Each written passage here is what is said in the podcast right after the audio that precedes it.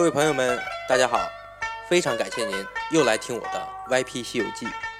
上回节目跟您各位讲到了取经这件事的缘由到底是什么，也就是说，整个《西游记》里面呢，唐僧为什么要去取经？听过上回节目的您各位都知道了，不是谁要去取经，是如来佛祖想把经传到这边来。但是呢，东土大唐这边的人，人家根本不认可佛祖的经。所以说传经的难度非常大，如来呢就想了一个办法，找一个法力高超又有能力的人去办这个事儿。谁呢？您各位都已经知道了，观世音菩萨嘛。观世音菩萨您各位都熟悉，在咱们日常生活中呢，不管是在庙宇里，还是说您家里请回去的菩萨，见到的形象基本都是一个女人的形象，手托玉净瓶，呃，脚踏莲花，各种法相的。有站立的，有坐莲台的，还有送子观音，也有可能您各位见到的不多的，有一种是提着篮子，篮子里面装着金鱼的这种法相的也有。如来佛祖呢，就是让这位去去执行这个传经的任务，还给了五件法宝：一件锦兰袈裟，一把九环锡杖，还有三个箍金锦进三个箍。今天这集给您说个什么事儿呢？就是促成唐太宗李世民决定去取经的一个关键人物，谁呢？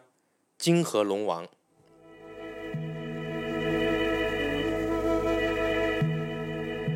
龙王的这个形象呢，在咱们中国的传统文化里头出现的挺多，您各位应该不陌生。最广为人知的，比如说海龙王，哪吒闹海的时候，不就是打死了东海龙王的太子吗？那个就是海龙王。一条河里面也有河龙王，甚至是一口井都有井龙王。您看看，这个各个岗位配置的是非常齐全。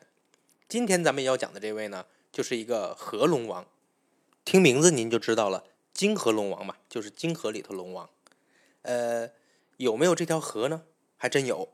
您各位如果有陕西西安的朋友的话，肯定熟悉，在西安境内，泾河汇入到渭河里头。有个词叫泾渭分明嘛，就说这个泾河和渭河这两条河，泾河呢水清，渭河水浑，交汇在一起的那个分叉的地方，您能特别明显的看到，一边的水特别清澈，一边的水混着泥沙，就特别浑。咱们今天讲这个泾河龙王，就是泾河里的这个龙王。关于泾河渭河的故事呢，还挺多，比方说柳毅传书啊。说的就是泾河龙王的十太子的事儿。姜子牙渭水河，呃，渭水河畔直钩钓鱼，那就是在渭河边上。咱们言归正传，说这位泾河龙王。说他之前呢，先得跟您说说《西游记》里头另外两个人，谁呢？一个是打鱼的渔夫，叫张稍，稍微的稍；一个是砍柴的樵夫，叫李定，安定的定。这俩人别看是打鱼砍柴的，还挺有文化，都读过书，但是呢，考试没考上。俩人是好朋友，每天卖完鱼虾，卖完柴，俩人碰个面一起下馆子喝喝酒，聊聊天。酒足饭饱之后呢，俩人一起在泾河边上散散步，借着酒兴吟诗作对。一个指着打柴这个山说：“你看我这山，它多美。”一个指着打鱼的这个河说：“你看这水，它多绿。”这个来首《鹧鸪天》，那个来首《西江月》，这个又来一首《蝶恋花》，那个又来一首《天仙子》。反正两个人是出口成章，夸山清水秀呗，吟诗作对，谁也不服谁。您各位如果要是有兴趣的话，可以去翻翻《西游记》的原著，《西游记》里面第九回有大片的文字是描写他们俩的诗词。整部《西游记》里面啊。都很少有这样大段大段描写诗词的文字。头一回，他们俩人呢对半天诗词也是有点累了。那渔夫张稍就说了：“你那个山虽然美啊，但是山里头呢还有老虎呢，你小心点儿，万一哪天被老虎吃了呢，可没人陪我喝酒了。”李定一听不乐意了：“那你打鱼也得小心点儿，你那河面上也很危险呐，万一哪天风急浪大。”你这船翻了，那可不喂鱼了。张韶听完了，哈哈一笑，说：“这个你放心，我有诀窍，保证没事儿。”什么诀窍呢？在长安城里西城有个算卦的老先生，每天呢，我送给他一条金色鲤鱼，他就给我免费算一卦，告诉我在哪儿下网，在哪儿下钩，百试百灵，万无一失。得嘞，明天呢，我卖完鱼，咱们俩再见面，再喝酒。说完呢，俩人就各自回家了。俗话说是言者无心，听者有意。恰好河里头有个巡水的夜叉，正好走到这儿，听见张绍说完这几句，听完了一溜烟儿的跑回皇宫，见到龙王，撩袍跪倒：“大王啊，大事不妙啊！”就把刚才这个夜叉在河边巡水的时候听到的这些话，如此这般这般如此的给龙王说了一遍。龙王一听啊，真真岂有此理！长此以往，我水族的臣子们不是要被他们捕尽了吗？我现在就去杀了那个算卦的。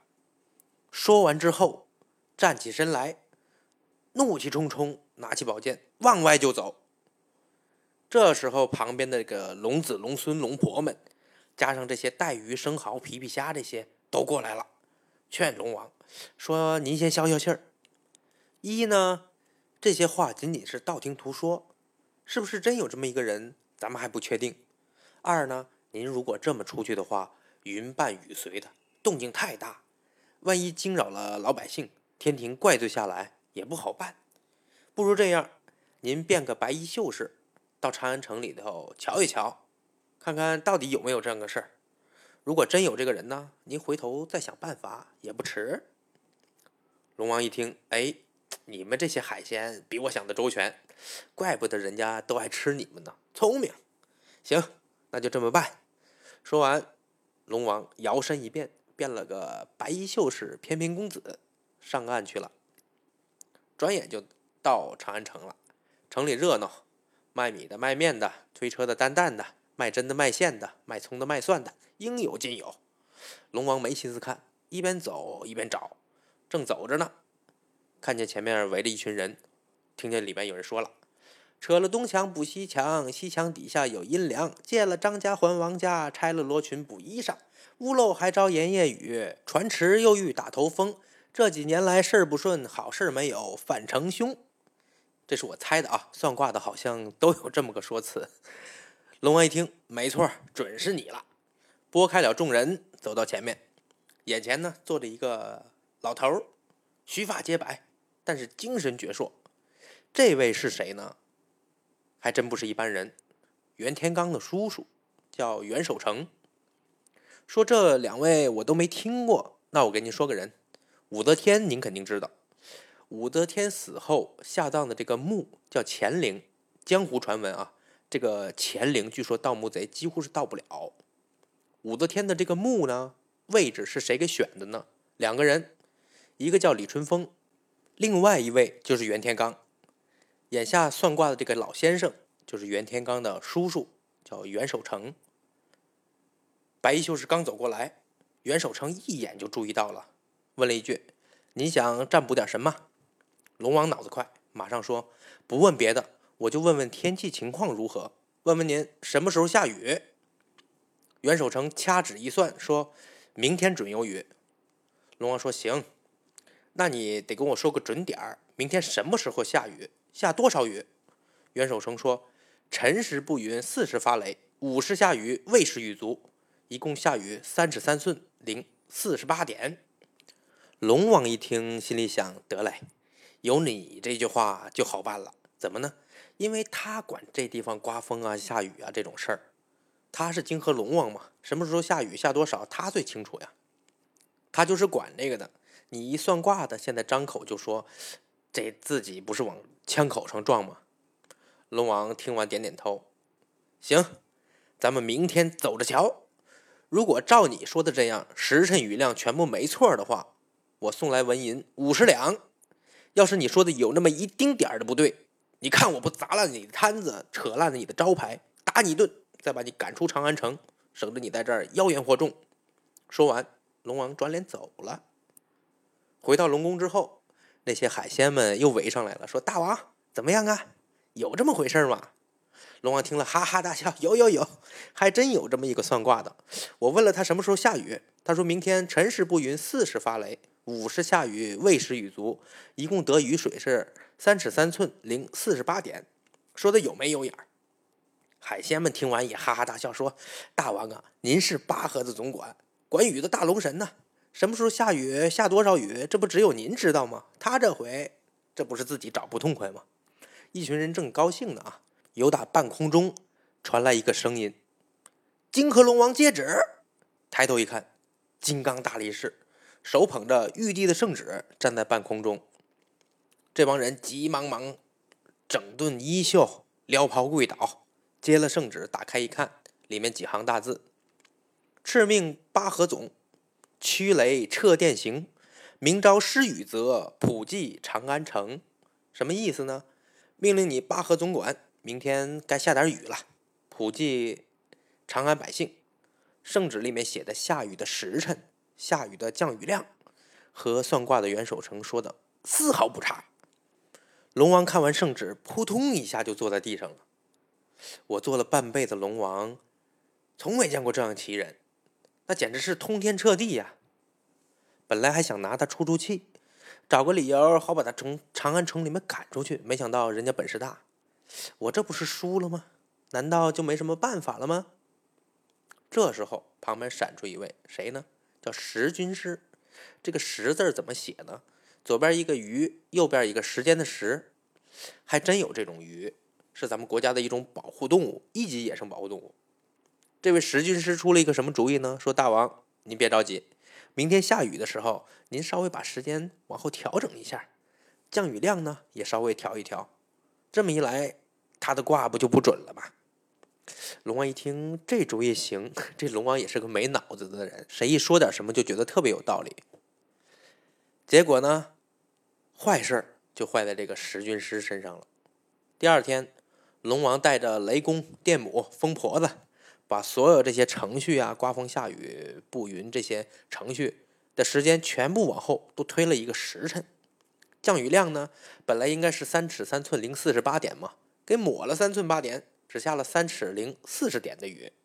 雨刚下完，龙王迫不及待，还是变成之前那个白衣秀士，来到长安城里头，到袁丑城的这个挂摊前，手里一使劲。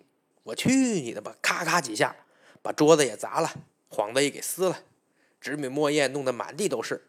袁守诚看着他也没动，捻着胡子说：“我再送你一卦吧，你看我说的准不准啊？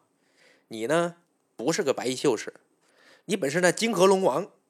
今天下雨，你私自改了下雨的时辰，克扣了下雨的点数。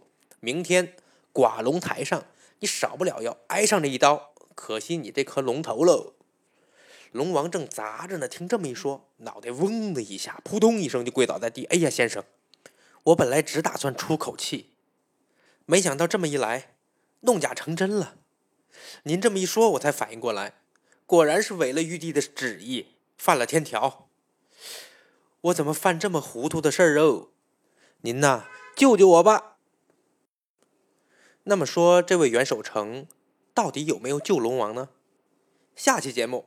我再接着给您说，感谢您收听《歪批西游记》，再次感谢许镜清老师的音乐，咱们下期见。